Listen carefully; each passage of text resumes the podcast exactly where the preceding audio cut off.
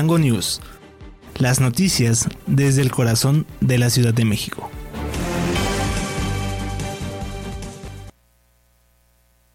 Hola, ¿qué tal amigos de Electroalien Radio? Les saluda Federico Reyes en esta nueva emisión de Chilango News, las noticias desde el corazón de la Ciudad de México.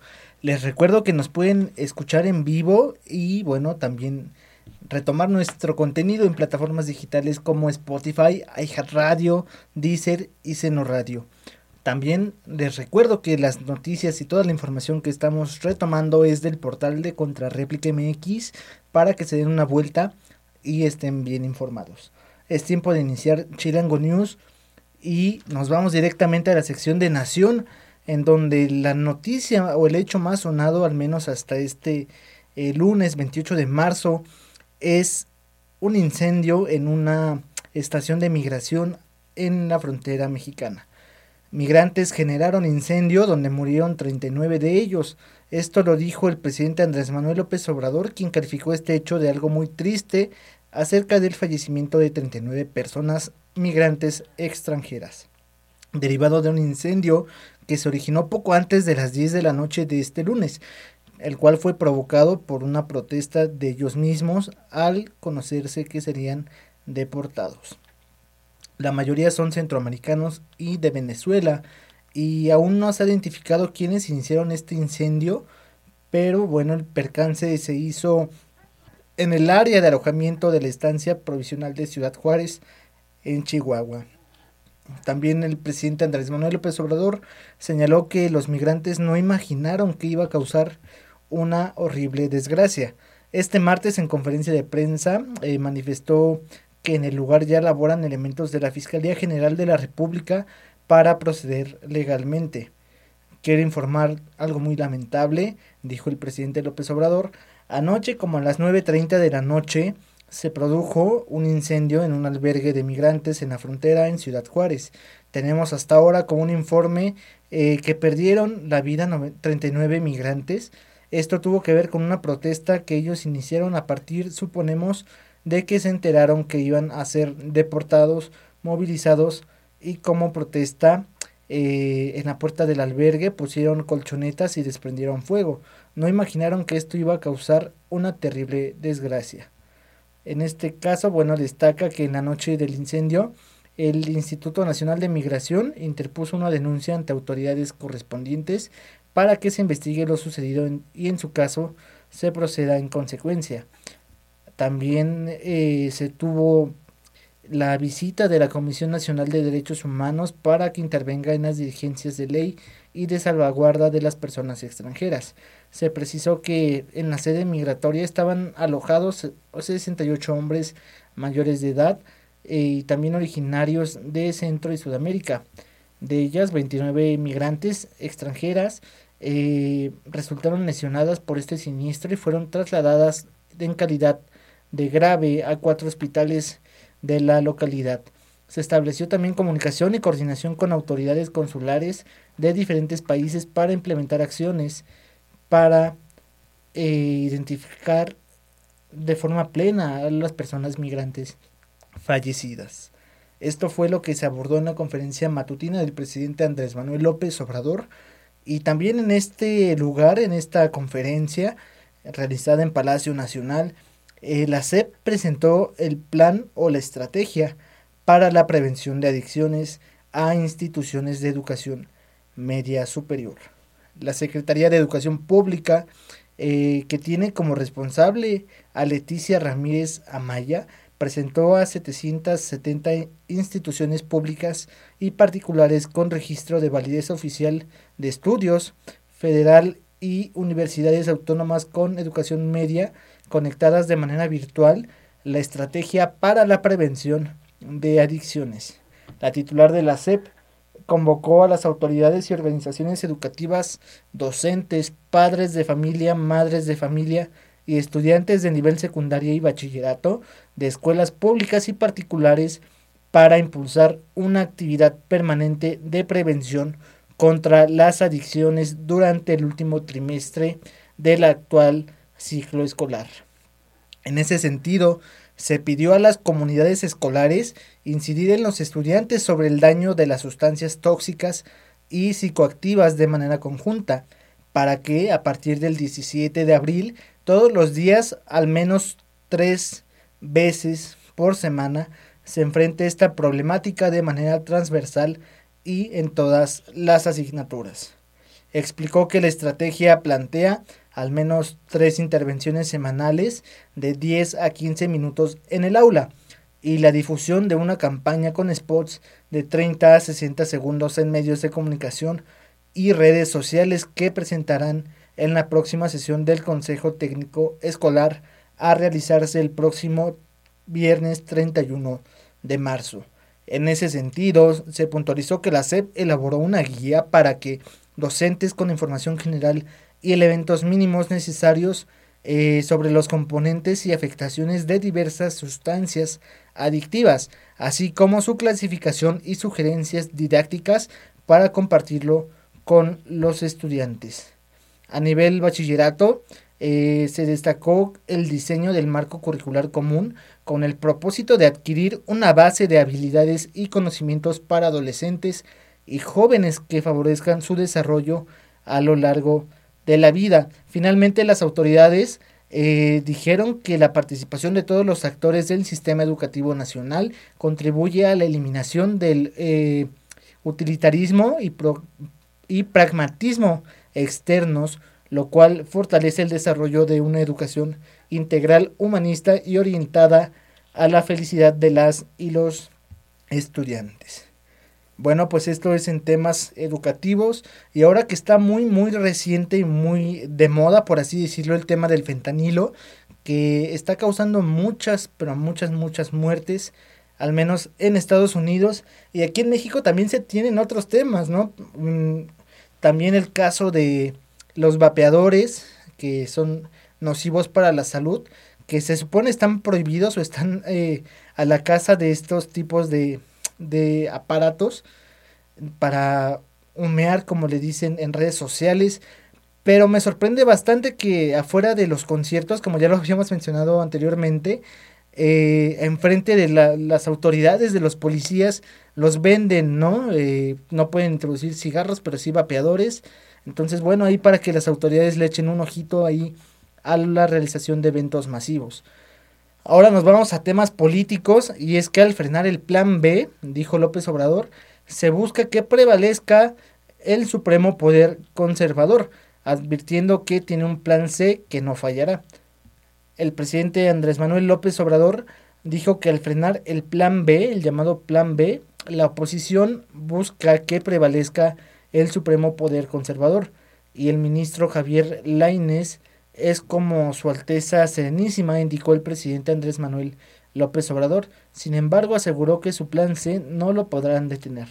Al hacer un recuento sobre lo que era su plan A para incluir la estructura de los organismos electorales de la Cámara de Diputados y Senadores para reducir los costos que generan al país, recordó que los legisladores de oposición votaron en contra, lo que generó que no se consiguiera la mayoría calificada. Por ello, se decidió, sin violar la Constitución, hacer una reforma o un plan B con reformas a leyes secundarias como reducir los sueldos elevados para los altos funcionarios. Pero, esto en palabras del presidente Andrés Manuel López Obrador, fue cancelada por un ministro y dijo que es interesante porque la aprobaron los diputados y senadores del Poder Legislativo, que es el poder eh, entre comillas, más cercano a la soberanía popular. Y de repente, mm, repito nuevamente, en citas del palabra, de, de en citas del presidente López Obrador, un ministro no es electo por el pueblo, ni siquiera por la Suprema Corte, sino solamente se trata de una autoridad que, en palabras del presidente, no tiene cercanías con el pueblo. Bueno, pues esto fue lo que comentó el presidente Andrés Manuel López Obrador respecto al revés de su plan B y vamos a ver cómo se desarrolla esta información. Por lo pronto amigos de Chilango News llegamos a nuestro primer corte. Ya volvemos con toda la información de aquí de la Ciudad de México.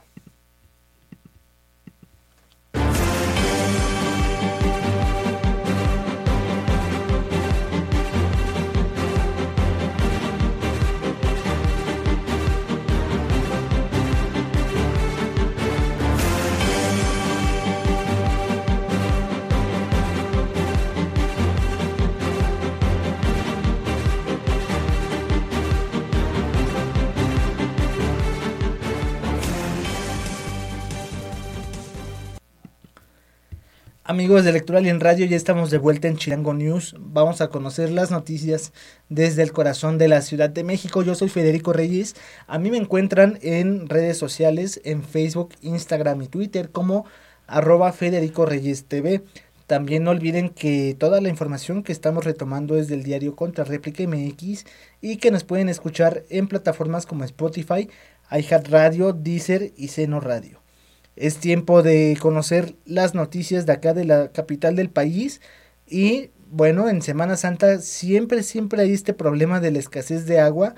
Por ello es que Claudia Sheinbaum, la jefa de gobierno, convocó una reunión de cabildo con alcaldes justamente para tratar la escasez de agua. La jefa de gobierno Claudia Sheinbaum sostuvo una reunión de cabildo con los titulares de las 16 alcaldías para abordar la problemática sobre la falta de agua en la Ciudad de México.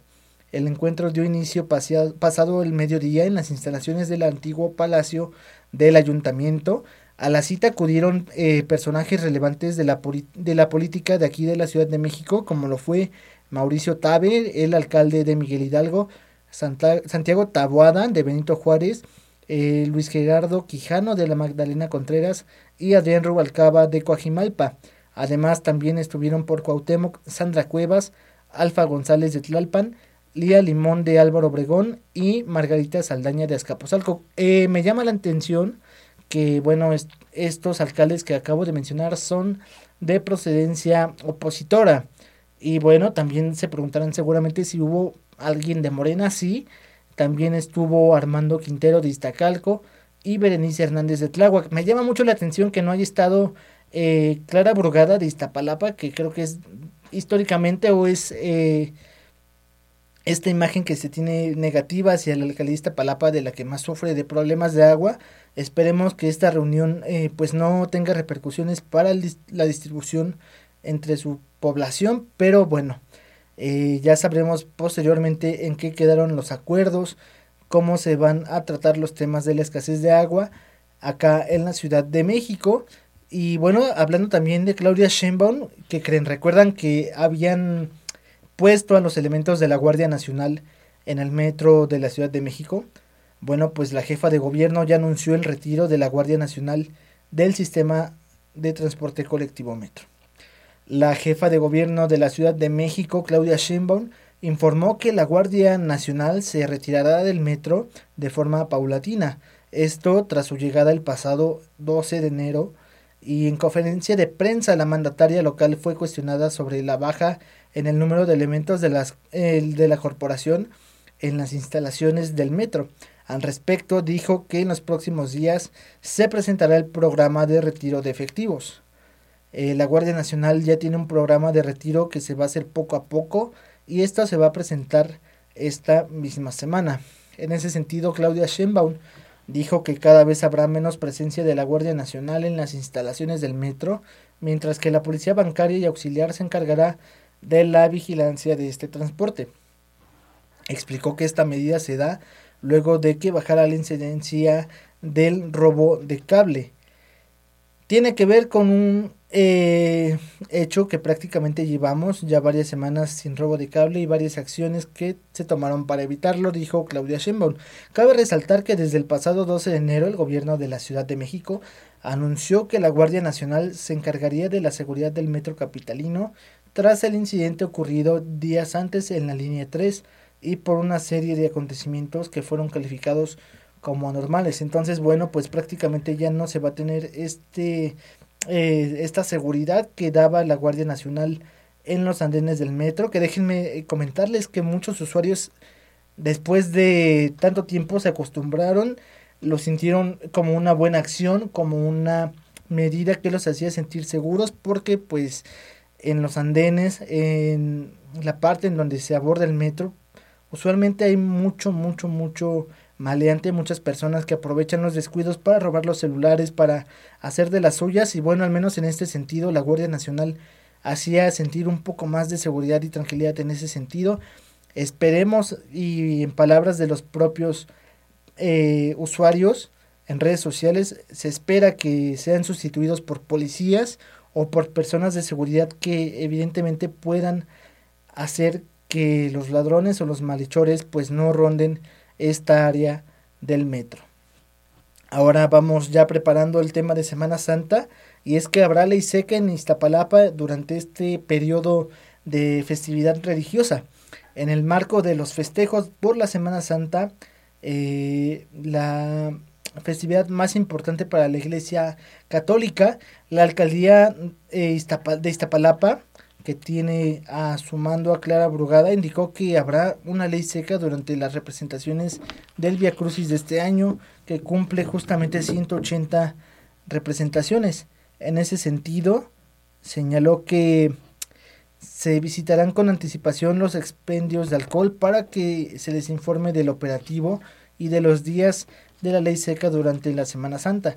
Además, se contará con eh, verificaciones por parte del Instituto de Verificación Administrativa y oficialmente informó que los jóvenes y, y que los jueves, perdón, y viernes santos habrá ley seca con el fin de ayudar a que estos días no haya demasiado consumo de alcohol, así como prevenir accidentes, porque se espera la asistencia de 2 millones de visitantes y una derrama económica de 300 millones de pesos.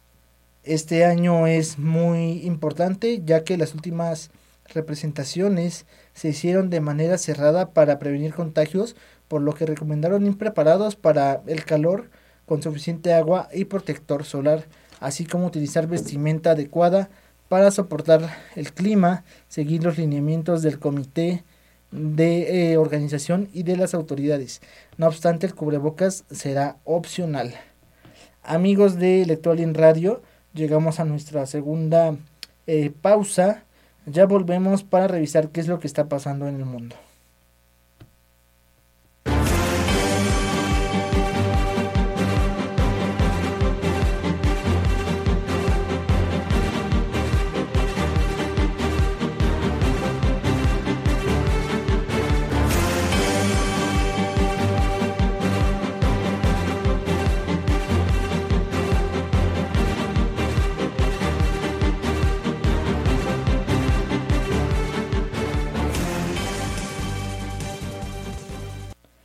Tal amigos de Electroalien Radio? Ya estamos de vuelta en una emisión más de Chilango News. Estamos conociendo las noticias desde el corazón de la Ciudad de México.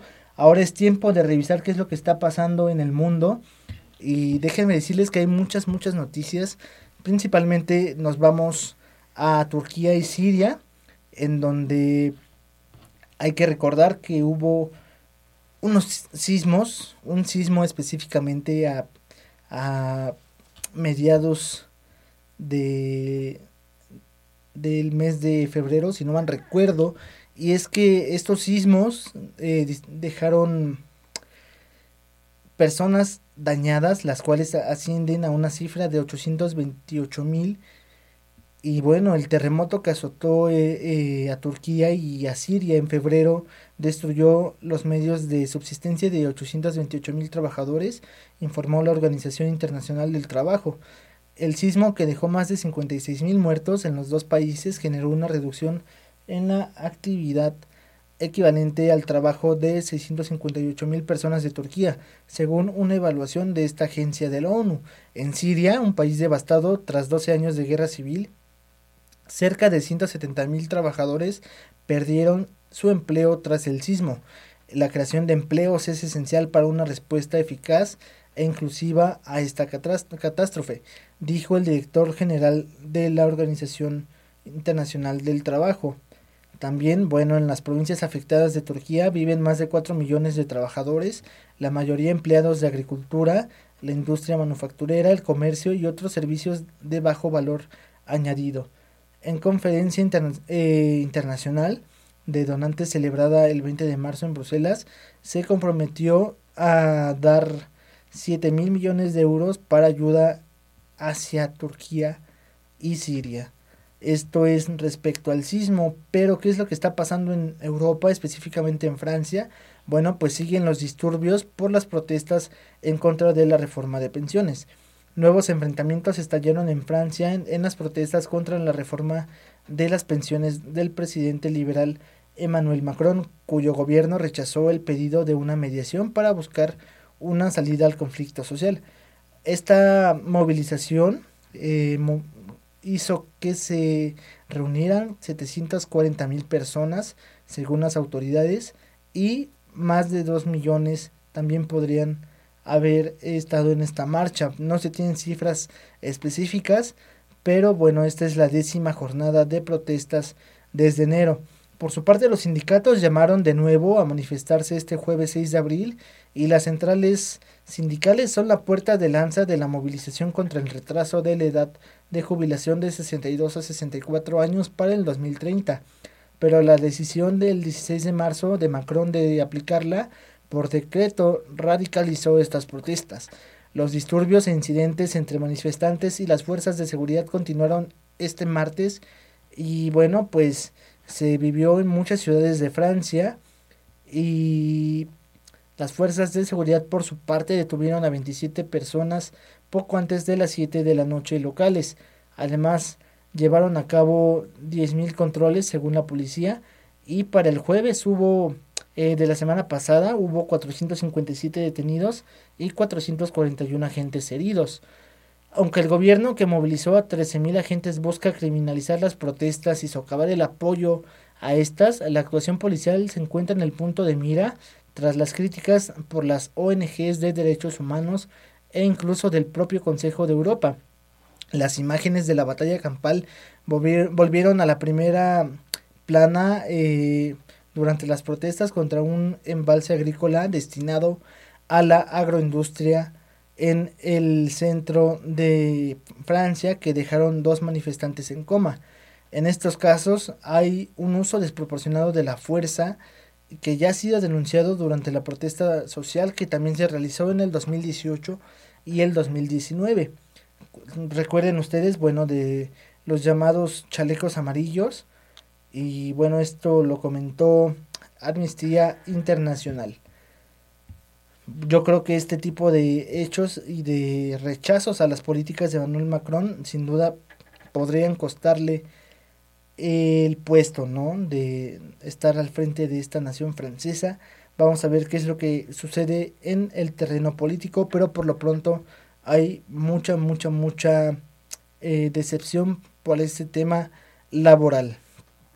Ahora nos vamos a Israel, donde también hay negociaciones sobre la reforma judicial el presidente de Israel abrió una reunión de diálogo entre partidos oficialistas y opositores sobre la reforma de la justicia impulsada por el primer ministro conservador. Y bueno, pues eh, este presidente está reunido actualmente con los equipos de trabajo que representan a la coalición en el poder al partido opositor y también eh, al partido de la unidad nacional las dos principales dirigentes de estas formaciones opositoras centristas eh, se habían dicho previamente dispuestos a entablar discusiones bajo la, eh, la, llamarada, ¿no? El, mensaje del presidente.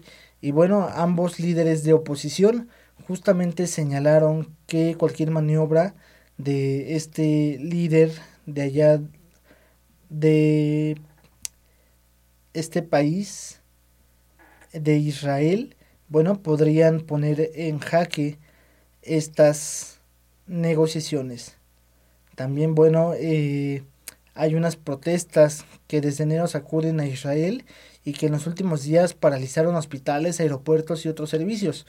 Además, bueno, también eh, se abordó eh, esta chance, por así decirlo, del diálogo al finalizar un texto de mayor consenso entre la sesión parlamentaria que se va a discutir este 30 de abril.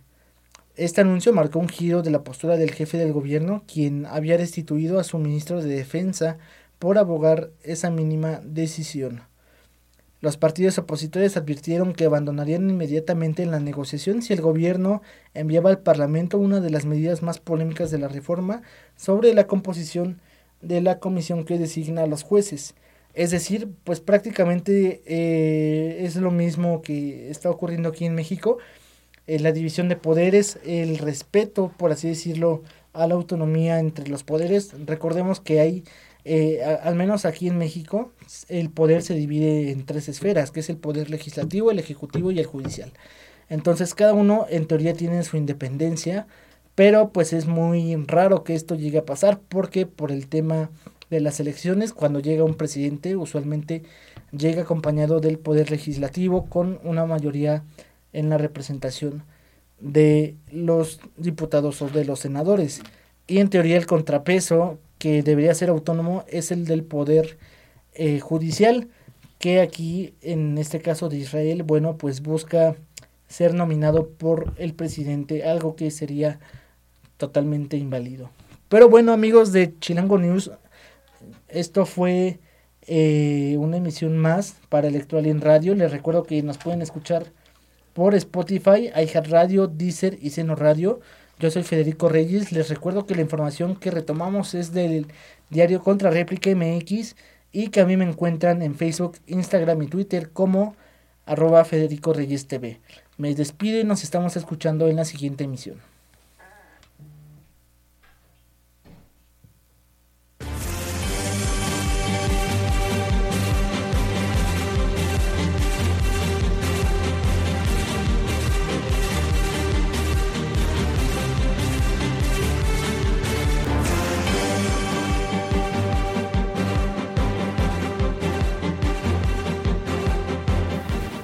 Chilango News. Las noticias desde el corazón de la Ciudad de México.